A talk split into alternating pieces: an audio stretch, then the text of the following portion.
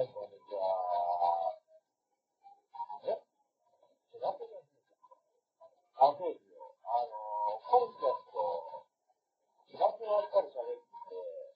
ちょっとたまには他の人のテレビジョンがあってもいいんじゃないかということで、えー、勝手に違ってる僕言ってたのは、えー、まあ、なんか皆さんにこう、一個でも有益なね、情報を与えられればいいなということで始めてるんですけれども、えっ、ー、と、本日なんですけれども、あ、の、ちょっとまあ今回、えっ、ー、と、別になんかこう喋りたいことがね、なんかバーっていっぱいあるっていうほどでもないんですけど、なんか、あの、今回、え実はこう質問をね、いろいろこう募集をしてまして、で、その中からちょっと気になったことというのを、えっ、と、テーマにお話ができればなというふうに思ってます。えっ、と、先日ね、えっ、と、私、インスタグラムで、えお悩み相談を募集をしてました。で、その時に、こう、いろいろね、えっ、ー、と、質問が、えー、まあ、来てたんですけれども、まあ、気になるやつが、こう、いくつかね、あるわけですよ。で、えっ、と、その中で、こう、すごくね、気になってたやつが、え、実はこう、二つあって、まず一個目、楽して儲けたいです。どうすればいいですか？っていう質問をもらったんですね。で、楽して儲けたい。いや、もうこれはね、あの、人類の夢ですよ。本当に。なんも働かなくて、なんも考えずに、まあお金めっちゃ儲けられて、まあビトンやらシャネルやら買って、まあね、あの理想的な生活ですよね。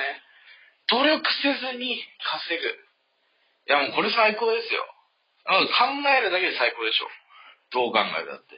ねえ、だってもう無駄なストレスからこう全部解放されるみたいなね。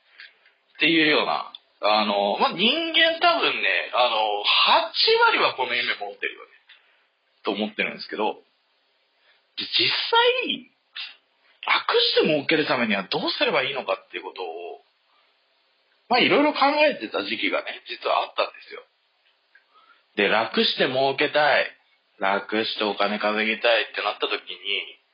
あの、一番こう、パーって思いつくのはね、まあ、例えば、父親が超絶実業家。うん。まあ、父親じゃなくてもいいですね。父親、母親。まあ、家族の誰かが超絶実業家で、えっ、ー、と、まあ、なんか創業者株大量に持ってて、で、なおかつこう、生活水準そんな高くないみたいなパターンでね、家に生まれた場合。これ多分一生働かなくて大丈夫だね。多分配当金だけで生きていける。あの、大体こういうパターンの時って、えっと、いわゆるこう、毎月にかかる生活費の収入と、あとあの、いわゆるこう、権利収入って呼ばれてるようなね、例えばこう、株式の配当とか、あの、不動産の収入とか、まあ、そういうこう、働かなくて、えっと、まあ、お金が得られるような方法の方が、えー、金額に上回ってると、まあ、こういう生活になるパターン。で、それがこう、広がれば広いほど、あの、皆さんが想像してるような、もう、悠々自適、あの、なんかバリ島でね、えっと、あの、学生の卒業旅行かみたいな、なんかこう写真あげるようなこう生活をね、あの、謳歌できるわけですよ。うん。っていう感じなんですけど、あの、まあ、まず親が、えー、超絶金収入高いけど生活水準はそうでもないみたいなパターン。これは、まあ、勝ち組ですよ。だってもう働かなくていいじゃん。ねどう考えたって。で、まあ、会社が潰れそうになるみたいなこうパターンが出てくるかもしれないですけど、だから、あの、それまでに多分溜まってる金なんとかなるから、少なくとも自分の代は。で、考えたら、まあ、これ勝ち組です。で、二つ目。えー、家が地主のパターン。僕、これ結構勝ち組だと思ってます。ただ、これ、あの、生まれる場所の問題もあって、例えば、あの、いわゆるこう、あの、今超過疎地域とか言われてるようなところに、まあ、いくら土地持ってても、まあ、あんま意味ないかなって思ってるんですよね。これは、まあ、やっぱり働かないと意味がないと。まあ、例えば、その土地自体をリブランディングするとか、みたいなことしないと、やっぱこう土地の価値って上がらないわけですよね。こう人がやっぱり来ないと、あの土地の価値ってどんどん落ちていくわけですから。ってね、考えると、まあ、これも、えっ、ー、と、まあ、過疎地域に生まれちゃうとそうでもないかもしれない。けど、例えばね、まあ、東京とか、まあ、1都3県って呼ばれるような地域である程度こう人のいる街であれば、その土地に生まれて土地持ってれば、まあ一生飯食うのには困らんでしょうと。まあ、よっぽどね、贅沢したい人は別ですよ。もう全然別ですけど、じゃなかったら、ねえ、だってマンション建てて、それの不労所得で生きていけるでしょっていう街なんていくつもありますからね。例えば、まあ、あの、今、あの、私住んでる埼玉の浦和とかだってまさにそうですけど、まあそこだってね、あの、土地持ってて、多分アパート建てて、で、権利収入で、で、一応生きていける街じゃないですかね。少なくとも自分の代は。そっから先知らないけど。そんな街ですよ。って考えたときに、あの、基本的にこう楽して稼ぎたいのパターン、まあもう生まれでしかないの、生まれでしかないな、というふうに思ってるんですよ。だから、あの、結構こういう質問されるときに答えるのが、もう前世で徳を積まなかったことを後悔しなさいと。なので、今世で徳を積んで、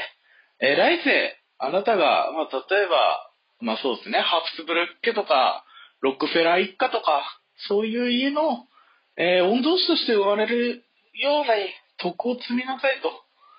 いうような話をよくします。でなんでかっていうと、実、例えば、え地主のビギンでもないし、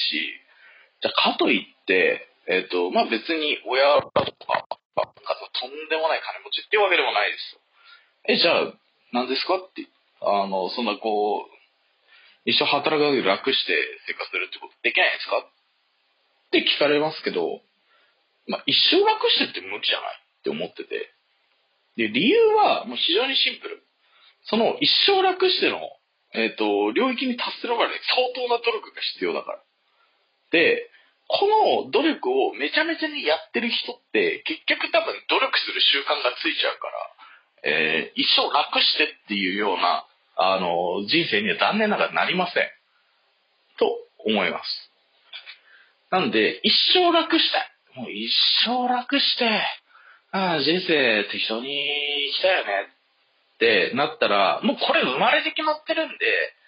あの、残念ながら、そういう人生なんだ無理だろうなっていうのを、すごく最近思ってるんですね。なんで、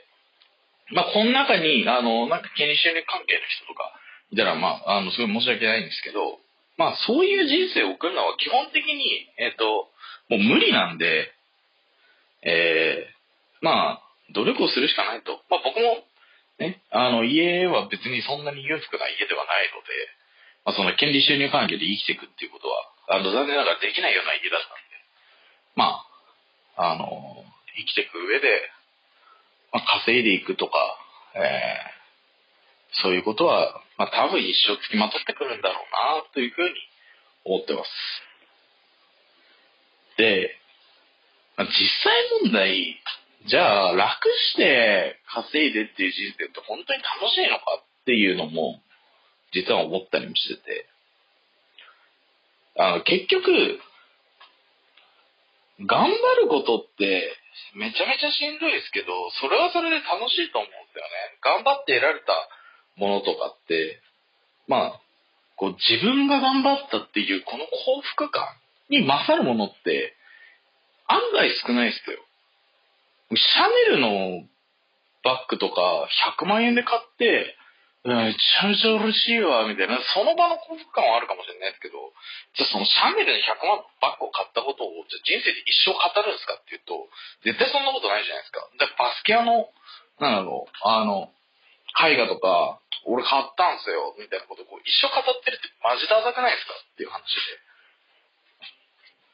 で。例えば、なんだろうな、えっ、ー、と、じゃあ、まあ、例えばプロサッカー選手になったみたいなこう夢を叶えた人とか、俺こうプロサッカー選手になったんだみたいな語ってんの、ちょっとかっこいいじゃないですか。まあ、それをこう一生語るのはちょっとどうなっていう部分もありつつも、この人ってやっぱこうめちゃめちゃ努力してやってきたんだなっていうことがやっぱ伝わるし、それこそ、サッカーで日本代表になりましたとか、サッカーで、なんだろうね、リバプールとか、あの、インテルとか、ってプレイしてますとめっちゃかっこいいじゃないですか。それまでのこう壮絶な努力を重ねて自分の夢を掴み取ったみたいなことを考えると、やっぱその人ですげえ尊敬できるんですよね。すごいかっこいいと思います。で、まあ、別に、なんだろうな、地主で生きてるとか、なんかその、まあ生まれてから勝ち組っていう人を、まあ妬むわけじゃないですけど、まあ当然こう努力を重ねてきてなかった人って、まあ話しててこう人間の厚みがやっぱ変わるんですよね。だから、まあ当然もう超羨ましいっすよ。すげえ羨ましいっすよ。ぶっちゃけ。多分9割くらい妬んでると思っうんですけど、そういう人生じゃなくって、やっぱこう自分で、あの、まあ、掴み取るというか、まあ、そういう人生の方が多分きっと楽しいと思うんで、なんだろうな、なんかこう、もう本当に、もう生まれてから今日まで死ぬほど働きたくねえって思ってて、もう何も掴むもん、なんか掴むのもめんどくさくて、で、それで、あいや、もうマジ権利主義だけで生きてきたです、みたいなこうパターンの人は、もうコントに生まれることを後悔するしかないですけど、そうじゃない人、まあ、ある程度努力とかしてもいいかなとか、まあ、なんかある程度こう自分の力で掴んでる方がちょっと楽しいかなとか思う人は、こうそういう人生逆転ゲームというか、なんかその過程をね、こうすごく楽しんでほしいなっていうふうに思ってます。いや、誰やねんお前っていう話なんですけど、まあ僕も、あの別に、ね、人間として、あの絶対まともじゃないんで、えー、まあね、努力も足りないし、えー、まあまだまだあの、自分のね、こう、理想としてる世界とかっていうのは全然掴めてないんですけど、でも、こう、一歩一歩、それに進んでった先にもしかしたら、見える世界っていうのが変わるんじゃないかなとか思って、こう、今日生きてるわけですよ。なんで、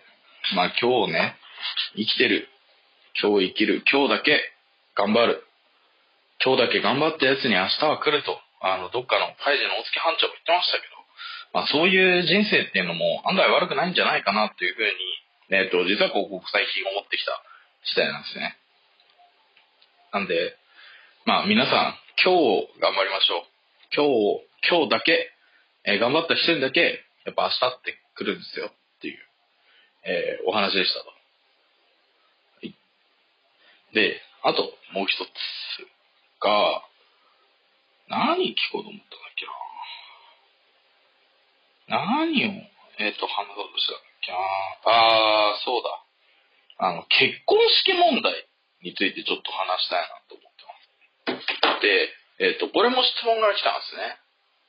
えっ、ー、と、例えばこう、大学時代の同級生とか、高校時代の同級生の結婚式に呼ばれませんでした。どうすればいいですか？っていう質問をもらいました。で、えー、まあこれ聞いてる人が何歳くらいの人かわかんないですけど、まあ20代の中盤とか、25、6くらいになってくると、結婚式って結構あるイベントなんですよね。結構あるあるのイベントになってくるんですよ。それこそ、もう本当に、なんも年、ね、年3、4回とか、もう結構平気で出てくるイベントになったりしてきて、で、その時に必ず発生するのが、え、俺結婚式呼ばれてないんだけどっていう問題ですと。で、まあ、この人は俺のこと誘うだろうなって思ってる人から、あの結婚式の招待状来ないと、あ、結構ショックをね、受ける人って多いみたいなんですよ。僕は本当に気にしないタイプの人間なんで、ああ、結婚式呼ばれなかったんだ、ご祝儀払わなくてラッキーくらいしか思わないんで、あの、まあ、それはそれで全然いいんですけど、まあでも、まあやっぱこう、友達、ある意味こう、結婚式って、なんていうんですかね。あの、僕、あの、すごい、あの、世間を、あの、本当にねじ曲がった目で見てる人間なんで、あの、結婚式って、あの、自分の、あの、自己満パーティーだと思って見てるんで、本当に良くないですよ。あの、中には、あ結婚おめでとうとかも思う結婚式もありますけど、あの、基本的にあれ9割は自己満パーティーだと思って見てますから、あの、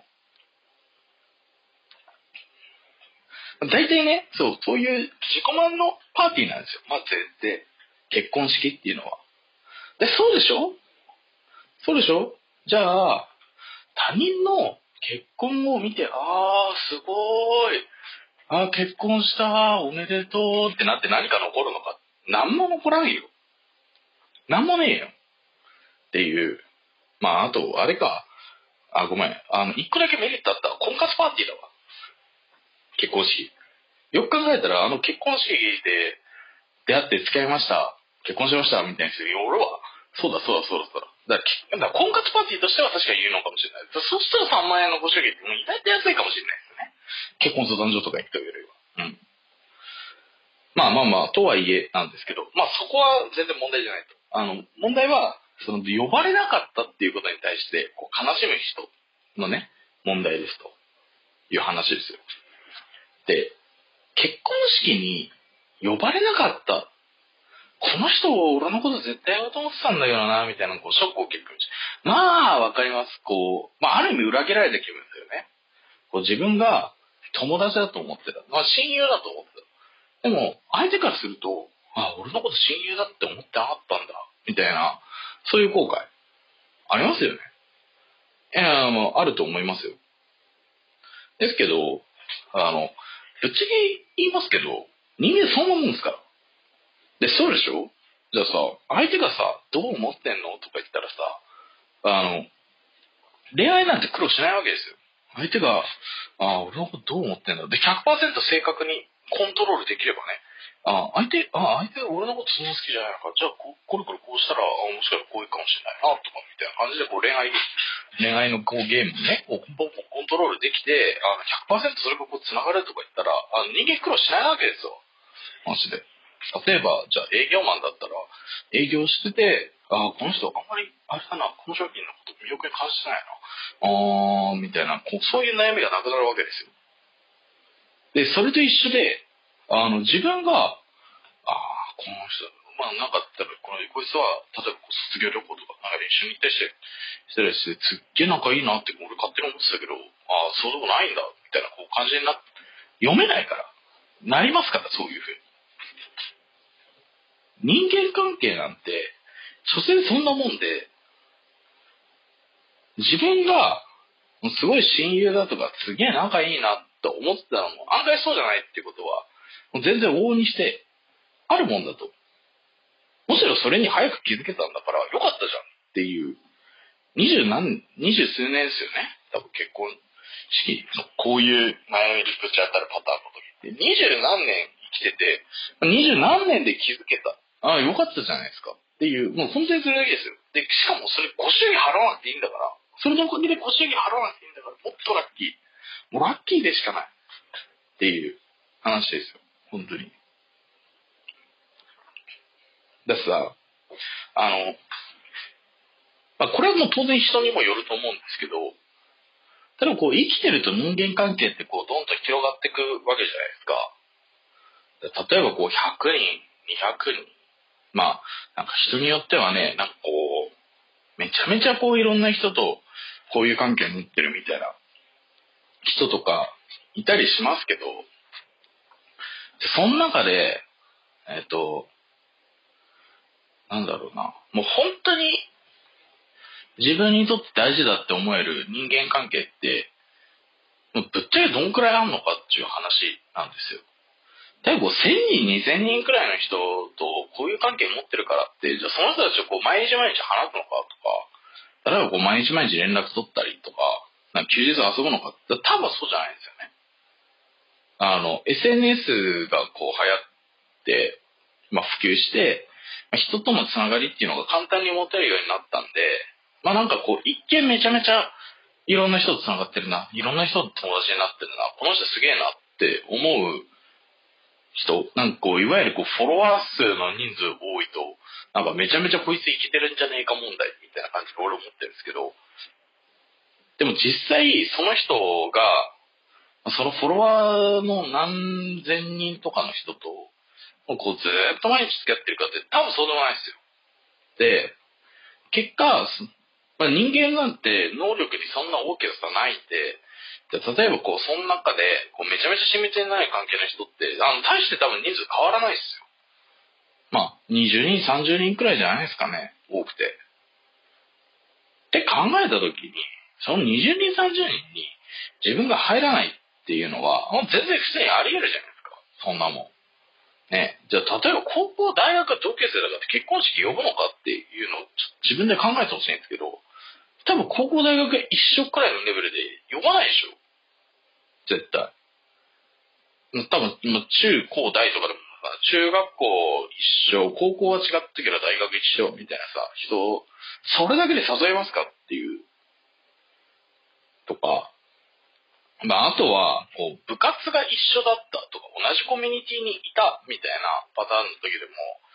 じゃあ、同じコミュニティにいた人全員大好きでした。そんなわけないでしょっていうことなんですよ。だから、相手にとって自分がそういう存在だったっていうわけで、別にそれを、あの、あ、なんか俺、悪いことしたのかなとか、いや、俺、あいつに実際嫌われてたのかなとか気にする必要がないわけで、そんなもんなんですよ。たたたまたま、その、20人、30人とか選別の中に自分が漏れただけなんだから、むしろ、あの、そのタイミングで、あ、こいつ別に俺のこと真剣だと思ってないんだ。ああ、よかったよかった。っていうふうに思う方がいいでしょ。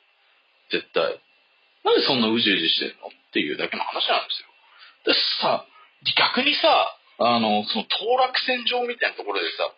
一応数合わせて呼んどくかっつってさ、呼んだら、呼ばれただけでさ、お前、何万ってこと思ってんすか、うん、あの、例えば、じゃあ、あのー、スーツとかさ、レンタルしてくるんだったらさ、まあ、それだけでめちゃめちゃお金飛ぶじゃないですか？で、ご祝儀あるじゃないですか？で、結婚二次会とかさ、あとは三次会とか行くんだったら、それだけ多分、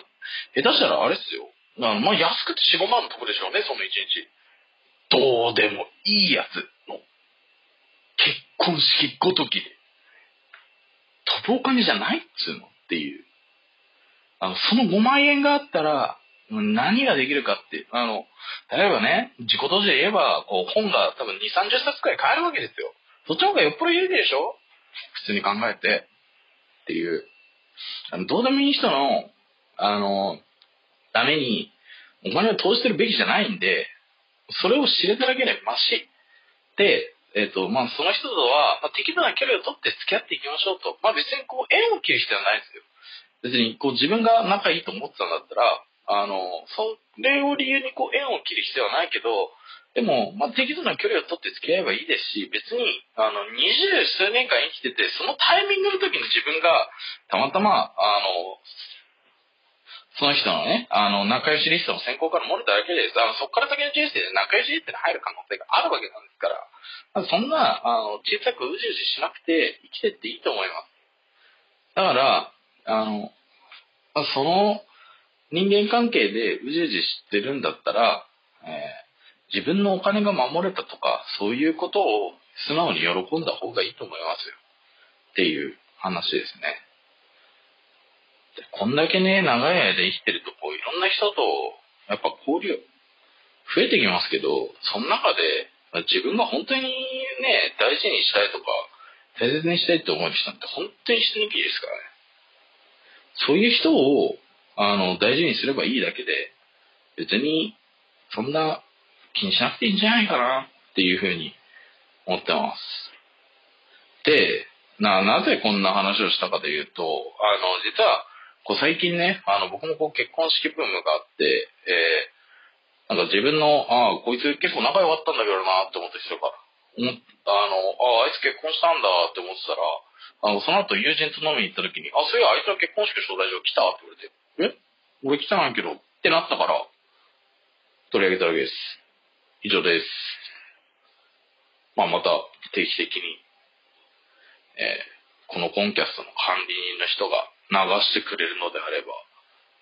バンバン投稿したいと思うんで、なんか、ネタあったら、くださーい。はーい。では、上昇のオールナイトニッポン。今日はここで、以上。